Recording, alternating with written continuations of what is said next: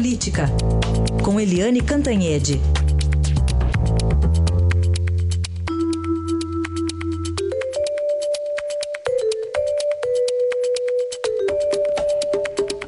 E saiu a delação do Funaro, que já deixa a gente com uma pergunta no ar. E aí, vai começar tudo de novo, Eliane? Bom dia.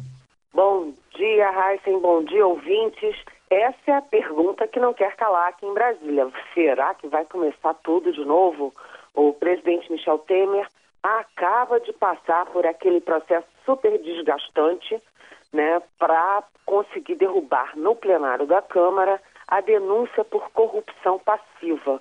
E agora a expectativa é de que este operador, o Lúcio Funaro, operador do PMDB na Petrobras e principalmente na Caixa Econômica Federal, que esse é, operador comece a botar novamente o presidente Michel Temer aí numa posição de defesa, porque o, esse Funaro era o operador do PMDB da Câmara. E quando a gente fala em PMDB da Câmara, a gente está falando principalmente de Michel Temer, que era presidente nacional do PMDB e que tinha o, enfim, era o líder desse grupo na Câmara, um grupo que incluía, por exemplo, o ex-deputado Eduardo Cunha, que foi presidente da Câmara, foi caçado, está preso, os atuais ministros Eliseu Padilha e Moreira Franco, os ex-ministros eh, Gedel Vieira Lima, que está eh, com prisão domiciliar na Bahia, e o ex-ministro também Henrique Eduardo Alves, que está preso em Curitiba. Então, esse PMDB da Câmara é, tinha esse operador Funaro, que sabe das coisas e que já avisou publicamente que vai contar sobre o envolvimento de Temer nos esquemas. Então, é aí um momento de tensão no Palácio do Planalto. É, e a gente fica pensando, ai, puxa vida, agora que o Temer escapou dessa, que tem a expectativa de ficar até o, o final do mandato para tentar ir consertar a economia, depois ele responde o que tiver que responder na justiça, a gente vai ver novamente o país sacudido aí por delações e por suspeitas e acusações, enfim, é, tudo isso principalmente até 17 de setembro, quando é, sai da Procuradoria-Geral da República o Rodrigo Janot. Janot tem até o dia 17 para arrancar o que tem que arrancar do uh, Lúcio Funaro e, enfim, uh, dar mais flechadas, digamos assim. A gente aqui em Brasília está considerando que a delação do Funaro é uma bomba contra o Temer e é um troféu do Janot. Vamos ver o que, que vai sair disso tudo. Aguardemos com expectativa. Agora não, não dá para falar só do PMDB, hein? Lava Jato respingando para todo lado. Ah, isso é verdade, Raíssa, com certeza, porque Olha só, ontem, vamos só dar uma olhada no ontem. Nesta madrugada, a segunda instância, o TJ de Minas Gerais, é, manteve a condenação do ex-governador de Minas, o Eduardo Azeredo, que foi presidente nacional do, P, do PSDB também, é, por há 20 anos de prisão.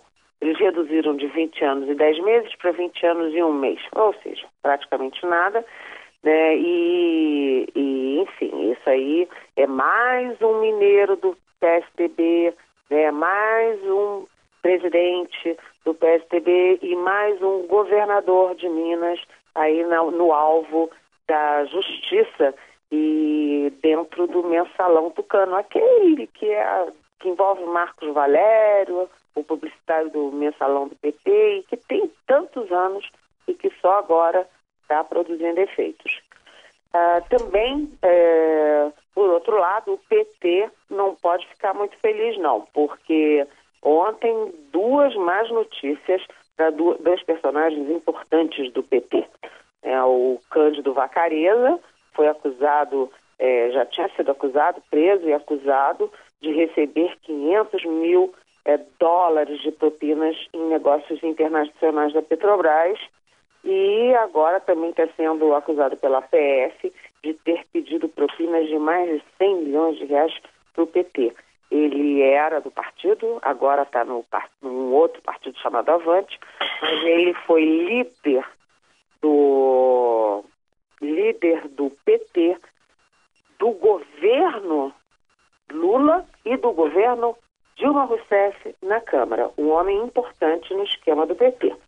E também é, um outro personagem importante dos governos do PT, que é o Aldemir Bendini, que foi é, presidente do Banco do Brasil, foi para a, a, a Petrobras com a missão de sanear a Petrobras, que estava toda destruída, e, na verdade, chegou lá já pedindo propina e já, já é denunciado agora por tentar interceder a favor da própria Odebrecht na Petrobras, justamente em troca de propina. E, para concluir, o Fernando Collor de Mello, aquele nosso velho conhecido, 25 anos depois da renúncia do impeachment, ele vira réu no Supremo Tribunal Federal por corrupção, lavagem de dinheiro, organização criminosa, né? Ele é o sexto parlamentar com mandato que é réu no Supremo.